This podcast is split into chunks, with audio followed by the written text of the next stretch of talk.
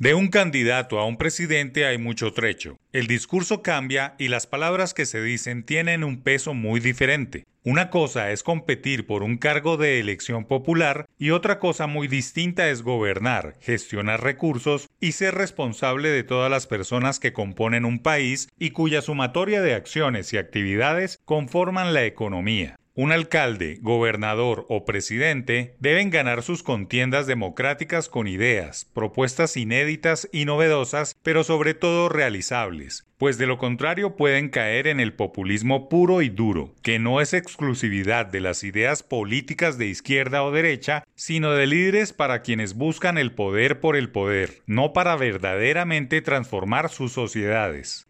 El presidente Gustavo Petro, como pocos de sus antecesores en la historia reciente, han comenzado su cuatrienio con una amplia batería de iniciativas estructurales que pueden cambiar el país. La menor es la misma reforma tributaria, que pese a sus ambiciones de recaudo e impacto en las cuentas de las empresas, no deja de ser una reforma tributaria del montón más sin mayores alcances estructurales.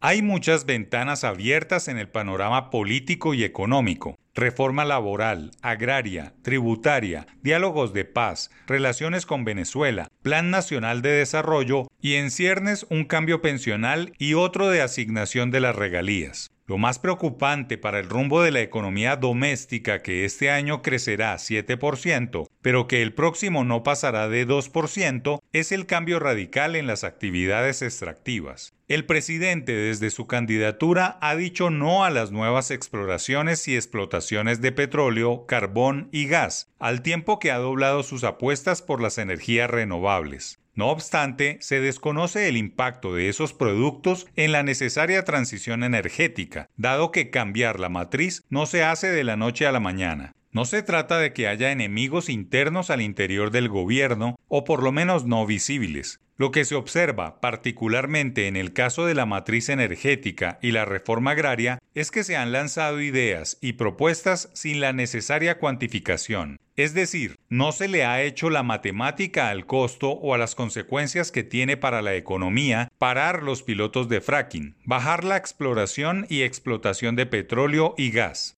Colombia aún es un país emergente que depende de las exportaciones de petróleo y que tiene en el gas el producto bisagra para la transición. Por tanto, no se puede simplemente suspender dichas actividades extractivas, ni siquiera las de carbón, que curiosamente son las que le ponen el precio a la generación de la energía. Mucho menos le han hecho la matemática a la compra de 3 millones de hectáreas de tierra, que equivalen a un país de unos 30 mil kilómetros cuadrados tipo Bélgica o Costa Rica. Nadie sabe de dónde saldrá el dinero, en qué lugares hay oferta de tierra, quiénes serán los beneficiados, quién paga los prediales, etc. Toda una suerte de preguntas sin respuesta que alertan sobre una peligrosa improvisación que puede generar falsas expectativas entre quienes votaron para que esas ideas al aire se hicieran realidad. Toda política pública debe tener un soporte econométrico antes de lanzarse a la opinión pública para no caer en populismos y echarle la culpa al sistema.